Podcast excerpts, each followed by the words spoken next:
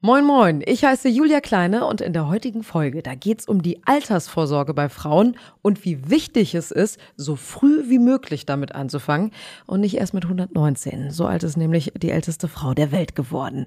Warum ein Mann keine Altersvorsorge ist, das verrät euch heute Sonja Köstlin in der aktuellen Folge.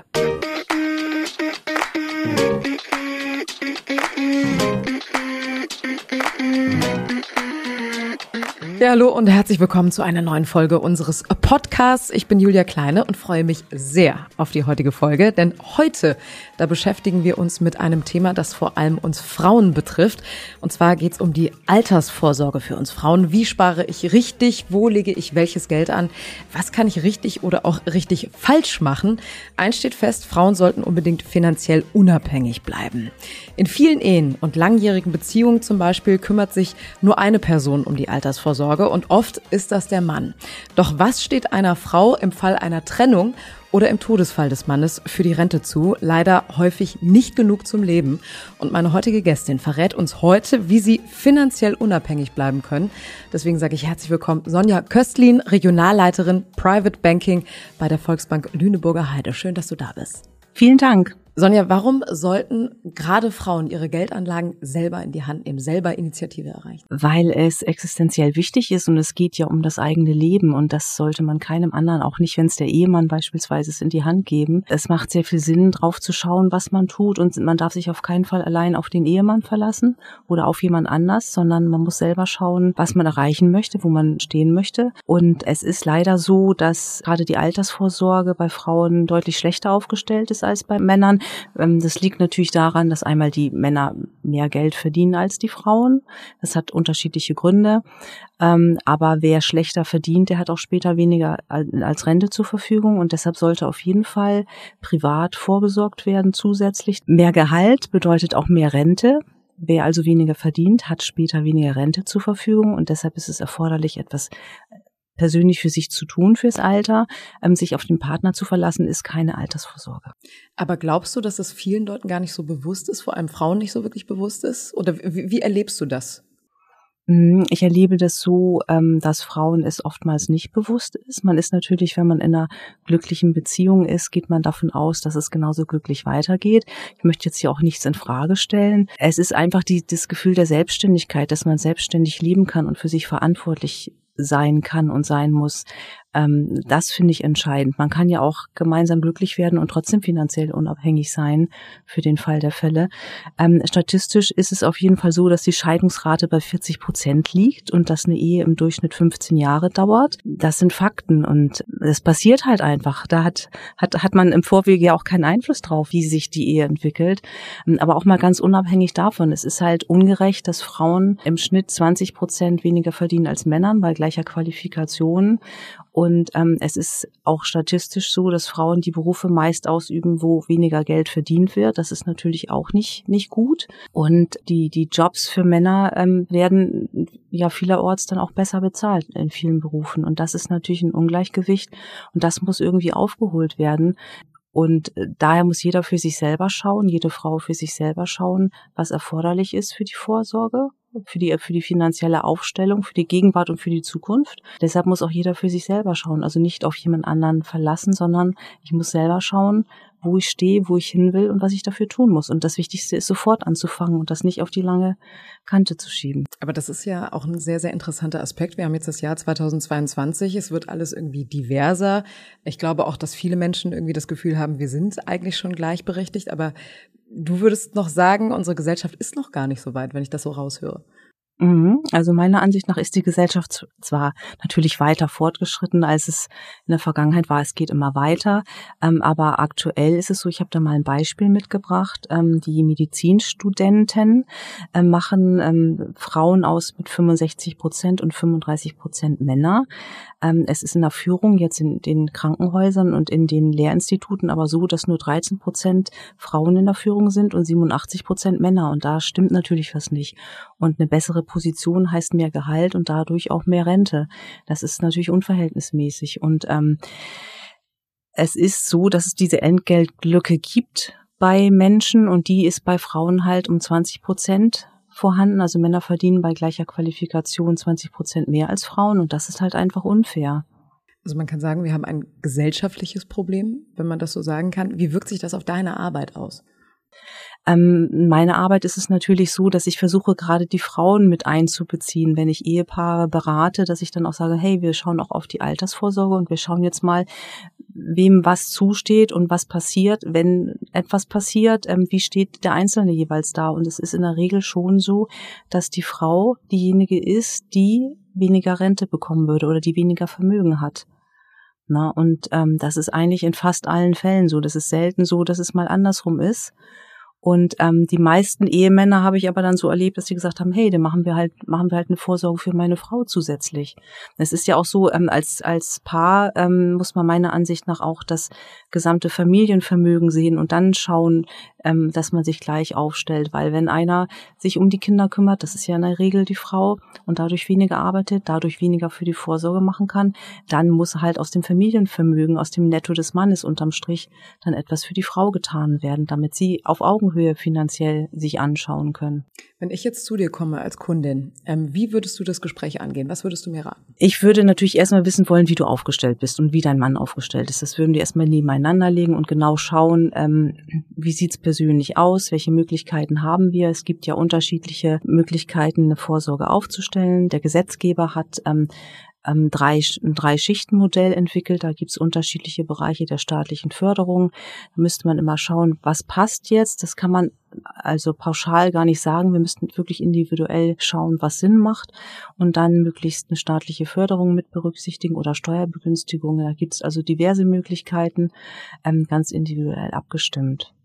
Wie erlebst du denn deine Kundin, ähm, wenn die zu dir kommen und du dieses Beratungsgespräch dann auch machst? Sind die dann erleichtert? Äh, hat das was von Horizonterweiterung, dass die vielleicht gar nicht vorher so wirklich darüber nachgedacht haben? Oder wie würdest du es zusammenfassen? Also ich erlebe das eigentlich eher so, dass viele Kundinnen da nicht so wirklich drüber nachdenken. Es sei denn, sie sind dann an dem Punkt, wo sich dann die Ehe oder die Personen entzweit haben. Die Situation habe ich auch Kundinnen.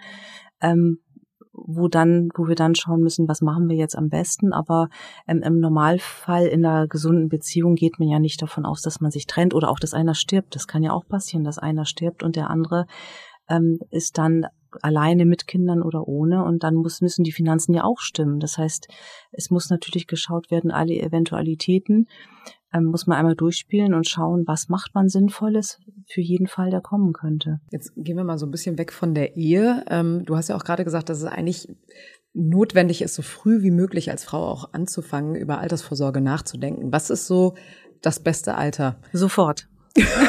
Immer sofort. Mit eins.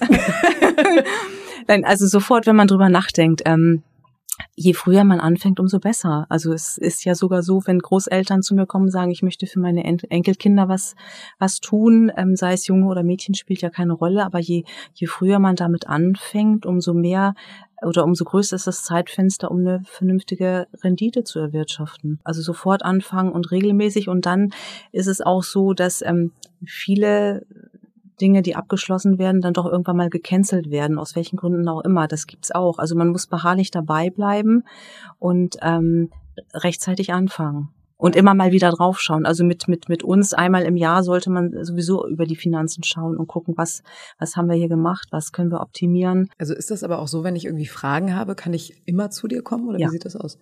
Was sind denn so die, die wichtigsten Fragen, die die Kunden von dir haben? Also drei die prägnantesten? Ja, also die, die wichtigsten Fragen sind, wie sieht's in meinem, wie sieht's im Alter aus? Wie bin ich dann abgesichert? Wo stehe ich dann? Und dann gibt's noch die Frage, was müsste ich denn jetzt aufwenden, um eine vernünftige Aufstellung zu haben? Und dann natürlich auch, ähm, wie entwickelt sich die Rendite der Anlage? Weil das ist auch so ein Thema, dass ich mit dem Thema jetzt ähm, Geldanlagen, Börse, das ist eher so ein Thema für Männer. Da sind Männer mehr dran interessiert als Frauen, was ich sehr, sehr schade finde, weil es einmal ein super spannendes Thema ist und weil eine Geldanlage ohne das Thema Wertpapiere kann in der heutigen Zeit einfach nicht mehr funktionieren. Also es ist ein super interessantes Thema und da sollten sich doch auch die Frauen genauso für interessieren wie die Männer, weil es ist nicht so, dass die Männer das besser begreifen oder ein besseres Händchen haben. Dem ist nämlich nicht so. Ich glaube, da geht's dann auch wieder um den Zugang. Ne? Also wie erreiche ich halt eben Frauen, wenn es um, um Börsenthemen geht? Also da kann ich zum Beispiel ein eigenes nur mal so am Rand, äh, eigene Geschichte erzählen. Ich habe mit einem Cutter zusammengeschnitten und der hat sich zwischendurch Börsentv angeguckt und ich muss ganz ehrlich sagen, also ich würde mich jetzt nicht als als unschlau verkaufen, aber ich habe kein Wort verstanden, was diese beiden Menschen geredet haben. Aber auch wieder zwei Männer, die sich unterhalten haben. Also das bestätigt ja wiederum auch deine Theorie, dass eigentlich auch diese Dinge ähm, frauenspezifischer angeboten werden müssten, oder? dass auch Frauen sagen, okay, ich, ich möchte mich damit interessieren oder ich möchte mich damit befassen und ich möchte mich dafür auch interessieren. Mhm. Also es ist, es ist ja kein Hexenwerk. Hexe ist jetzt ja auch wieder eine Frau, ne? Das ist wieder das Negative, ist auf die Frauen beladen. Also es ist ja kein Hexenwerk, sich mit der Börse zu beschäftigen, aber es ist schon dieses Thema, Männer stehen da an der Börse und es ist schon, ja, das, es gibt aber auch viel tolle Frauen, die an der Börse moderieren. Also Börse vor acht. Frau Kohl finde ich eine ganz tolle Frau. Also dein Appell oder zusammenfassend kann man sagen, äh, befasst euch auch mit diesen Themen, ganz, ganz, ganz, ganz wichtig. Gibt es denn einen Unterschied zwischen Frauen, die eher in städtischen Gebieten wohnen und Frauen, die in auf, oder in ländlichen Regionen leben? Also so das Interesse für diese für das Thema Altersvorsorge? Ich habe da eine ganze Zeit mal drüber nachgedacht, ob dem so ist, weil ich habe eine Zeit lang auch wirklich in Hamburg in Eppendorf gewohnt und jetzt wohne ich eher im ländlichen Bereich. Letztendlich ist es so, dass ich nicht denke, dass es da den großen Unterschied gibt. Natürlich ist das Umfeld ein anderes. Auf dem Land ist es eher so, dass die Eltern, Schwiegereltern in der Nähe sind und sich um die Kinder kümmern können und da was abnehmen. In der, in der Stadt ist es doch eher ein bisschen anonymer. Da würde man eigentlich denken, eine Frau ist da vielleicht aufgeklärter, aber ähm, dem ist nicht so. Also ähm, ich denke, in der heutigen Welt, zumindest in Deutschland, sind, sind äh, Frauen äh, überall gleich aufgeklärt. Da kann ich keinen Unterschied erkennen. Gibt es denn zum Beispiel auch die Momente, dass Kundinnen dich fragen, warum du dich mit diesem Thema beschäftigst? Also warum du diesen, diesen Berufszweig gewählt hast? Nein, das hatte ich bislang noch nicht. Ich höre eigentlich immer nur, dass die Kundinnen sehr froh sind, dass sie mich dann haben und sich auch trauen, mir eine Frage zu stellen, die sie sich vielleicht bei einem Mann nicht trauen würden zu stellen, weil wir dann vielleicht eher auf Augenhöhe miteinander reden. Bei der einen oder anderen ist es sicherlich so, aber dass ich ähm, gefragt werde, warum ich diesen Beruf gewählt habe, das habe ich jetzt in der Tat noch nicht gehabt. Dann frage ich dich das. Warum hast du diesen Beruf gewählt? Also ist das Thema besonders interessant für dich? Ja, also ich finde, ähm, das ist ein super wichtiges Thema. Also das, das Bankwesen ist ja ein Teil der Wirtschaft und, und die Wirtschaft an sich oder auch alles, was so um Geschichte, ähm, Politik und so geht, das sind so Themen, das finde ich einfach einfach alles interessant. Das sind so Themen, die gehören für mich zum Leben selbstverständlich dazu. Und ich könnte es mir gar nicht vorstellen, mich mit aktuellen Themen nicht zu beschäftigen. Aber das ist, ich weiß, dass es nicht ähm, jedermanns Sache ist, muss es ja auch nicht. Jeder hat seine Schwerpunkte, aber dafür sind wir ja dann auch da. Ich bin natürlich froh, ähm, dass ich so auch ähm, anderen Menschen behilflich sein kann, sich vernünftig aufzustellen. Ähm, wenn es jeder machen würde, wäre vielleicht mein Job dann nicht mehr so nicht mehr so wichtig. Hast du denn so ein Positivbeispiel, wo du sagen kannst, durch meine Arbeit ist was Gutes entstanden und die Leute waren echt dankbar? Oder vielleicht auch ein Negativbeispiel? Nee, gute Beispiele habe ich eigentlich mehrere, gerade bei Frauen oder nee, auch Männern. Also habe ich gute Beispiele, ähm, dass die Kunden dankbar waren, dass ich denen aufgezeigt habe, was eigentlich sinnvoll ist für beide Seiten. Es gibt auch tatsächlich Männer, die sagen, Mensch, toll, ich wusste gar nicht, dass meine Frau eigentlich so wirtschaftlich so schlecht dasteht für diesen Fall der Fälle. Gab es viele Kunden in der Vergangenheit. Immer wieder. Also du hast keine Negativ Beispiele? Ähm, es ist natürlich so, wenn man an die Börse schaut, da gibt's immer mal Phasen, wo man sagt, Mensch, jetzt sehen die, die Geldanlagen aber nicht so gut aus. Aber ähm, natürlich gibt's solche Gespräche, aber im Großen und Ganzen, der Markt hat sich dann immer wiederholt. Ich hoffe, dass wir jetzt auch an einem Punkt sind, wo sich der Markt wiederholt. Ich kann natürlich auch nicht in die Zukunft schauen, aber natürlich gibt's auch kritische Gespräche, wenn es dann um die reine Geldanlage geht. Aber ähm, bislang hat sich das immer alles wieder gut gedreht. Aber wir wollen jetzt so ein bisschen in die Zukunft schauen, weil du hast ja auch gerade gesagt, ähm, die Männer, die eigentlich immer dabei sind, äh, sagen, ach, wie schön, wir machen das jetzt äh, für, für meine Frau, wir machen das mit der Altersvorsorge, darüber habe ich auch gar nicht nachgedacht, die sind ja relativ positiv. Trotzdem gibt es ja diesen Unterschied, also der kommt ja nicht einfach von, von irgendwo her und eigentlich ist es immer nur der andere. Ne? Man gibt den, den Löffel immer nur so weiter. Ähm, was sagst du, wird sich das in Zukunft verändern? Wird sich das angleichen? Oder, oder was muss auch passieren, damit sich das angleicht, damit nicht mehr dieses Gap irgendwie entsteht? Mhm.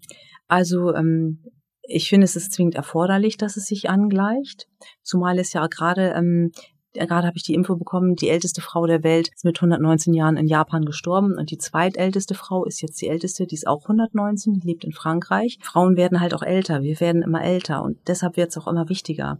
Und ähm, wenn wir schauen, dass es aktuell so ist, dass auf ähm, zwei Beitragszahler ein Rentner kommt und in den 60er Jahren waren sechs Beitragszahler für die Rente auf einen Rentner. Das ist natürlich ein ganz anderes Verhältnis. Dann wird einem immer klarer, wir müssen mehr für die Vorsorge tun, also auch die Männer, Na, aber die Frauen noch umso mehr, weil ihnen weniger zur Verfügung steht. Und deshalb hoffe ich natürlich, dass sich das angleicht und dass dort mehr Fairness entsteht. Wenn jetzt gerade im Fußball, wir haben es ja gerade gehört, dass in den USA die Fußballdamen jetzt künftig genauso verdienen, viel verdienen wie die Fußballherren, das ist schon echt ein enormer Schritt. Das ist in Deutschland noch nicht so. Ich hoffe natürlich, dass das nicht nur historisch bleibt, sondern dass das auch in den anderen Ländern so weitergeht. Also gleiche Bezahlung ist einmal der, der Grundstein dafür, für Fairness. Fairness, aber dann halt auch, wenn dieses Thema die Frau ähm, ist vielleicht, arbeitet in geringer verdienenden Berufen oder arbeitet auch weniger wegen der Kinder, dann ist halt entscheidend, nebenher ähm, noch eine private Vorsorge zu betreiben. Zumal man sich auf die gesetzliche Vorsorge sowieso nicht mehr verlassen kann. Das wird nicht reichen.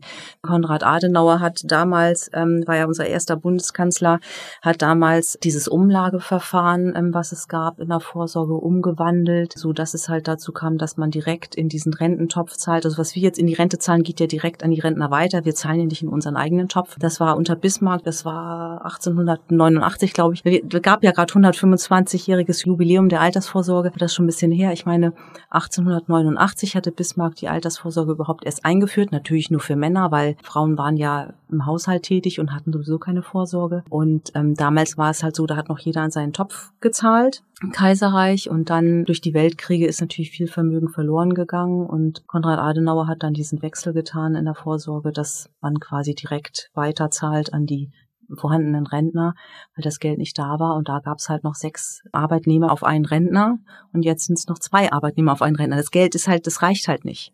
Ne? Von daher, da muss sofort was, also jeder, der jetzt nur drüber nachdenkt, muss ich was für die Altersvorsorge tun? Ja, auf jeden Fall und es prüfen lassen. Und ich denke auf jeden Fall, es gibt so viele Möglichkeiten, ähm, ob staatlich unterstützt oder halt eben nicht. Du hast gerade so viel gesagt. Ich habe gerade so viele Fragen irgendwie kreuz und quer. Ähm, eine Frage zum Beispiel auch, das ist ein bisschen nochmal zurückgegriffen, weil du auch ähm, gerade die Fußballerin in, in den Topf geworfen hast. Was kann denn Deutschland von anderen Ländern lernen? Also du wirst da ja auch drauf gucken, du wirst das ja auch analysieren und sagen, ey, wenn die das bei uns einfach machen würden, dann hätten wir das Problem nicht. Ja, also einmal gleiche Bezahlung, ne? Wir haben ja vorhin gehört, in den, seit 1970 in Island ähm, wurde es gesetzlich geregelt, dass Männer und Frauen gleich verdienen im gleichen Beruf. Dann weiß ich auch, dass es in Luxemburg, meine ich, ähm, auch nicht so ein großes Gap gibt. Also da ist es auch, geht es auch um die gleiche Bezahlung Männer und Frauen. Und dann ist es natürlich auch ein Thema, ähm, ja, Kinderbetreuung. Wie will man das aufstellen? Ne? Also das ist aber so ein familiäres Thema. Es kann ja nur jeder für sich entscheiden. Das steht ja keinem anderen zu. Nur es muss halt die Möglichkeit bestehen, dass die Frau das gleiche Gehalt bekommt wie der Mann für die gleiche Arbeit. Und es muss natürlich auch möglich sein, ähm, dass die Frau auch in die Berufe kommt, in die sie bislang nicht so gut kommen kann und nicht mehr leisten muss für den gleichen Job. Das ist natürlich sehr unfair. Und das ist in einigen Ländern, gerade in den skandinavischen Ländern, sind sie besser aufgestellt. Das ist in der Tat so. Und wie gesagt, Luxemburg hatte ich auch gefunden als Land, wo es einigermaßen ausgeglichen ist was das Gehaltsgefüge angeht. Kommen wir mal so ein bisschen weg von der Ehe. Ähm, wenn ich als Frau, unabhängig von meiner privaten Situation, ob ich jetzt in einer Partnerschaft bin oder nicht, ähm, etwas für meine Altersvorsorge machen möchte, was sind so meine ersten Schritte? Wie muss ich vorgehen? Mhm. Ähm, du solltest dich erstmal ja für das Thema überhaupt interessieren und dich einmal umhören. Du könntest dich auch im Freundeskreis einmal erkundigen, wer kennt was, wer macht was. Du solltest dir dann einmal überlegen, was möchte ich eigentlich, wie möchte ich später leben. Und dann solltest du dir deine Unterlagen auch einmal anschauen, was habe ich eigentlich. Ne? Das viele wissen gar nicht, wie, wie bin ich überhaupt aufgestellt. Und dann ist es natürlich auch wichtig, dass du dich mit den mit der aktuellen Wirtschaft beschäftigst, mit der Börse, dass du mal schaust und guckst, ist das ist das ein Thema für mich? Ähm, was passiert da eigentlich? Und dass du dann wenn du soweit bist und sagst, jetzt doch, ich, ich habe mehr Interesse, ich möchte das wissen, dann rufst du mich an und dann verabreden wir uns und dann schauen wir da mal gemeinsam drauf, was denn für dich der richtige Weg ist. Könnte ich theoretisch schon vorher zu dir kommen? Wenn ich so gar keine Ahnung habe? Natürlich kannst du das gerne, aber es macht für dich am meisten Sinn, wenn du dich damit schon einmal beschäftigt hast. Weil ähm, ich möchte dir ja nichts vorbeten und sagen, das ist gut, das ist richtig, sondern du solltest schon selber einmal wissen, Mensch, wo will ich eigentlich, wie will ich leben, wenn ich alt bin? Oder wie will ich auch morgen leben? Also das geht ja um dich und um dein Leben und da kann dir eigentlich keiner irgendwie etwas empfehlen, wenn du selber gar nicht weißt, was du möchtest. Also es ist schon dein Thema und es ist dein Leben. Man muss sich einfach nur melden und das war ein ganz, ganz tolles Gespräch, vor allem auf Augenhöhe. Man fühlt sich auch sehr, sehr wohl in deiner Nähe. Also ich würde jetzt Dank. sofort kommen, ja. was für meine hast du Zeit. Wir, wir, treffen uns nächste Woche. Vielen Dank, Sonja Köstlin. Ähm, und das war's auch mit dem Podcast für heute. Äh, es waren auf jeden Fall super nützliche Tipps mit dabei und ich glaube, die Message ist, sofort damit anfangen, so früh wie möglich. Dann gibt's auch hinten raus nicht das böse Erwachen. Vielen, vielen Dank. Äh, bleibt gesund und bis zum nächsten Mal.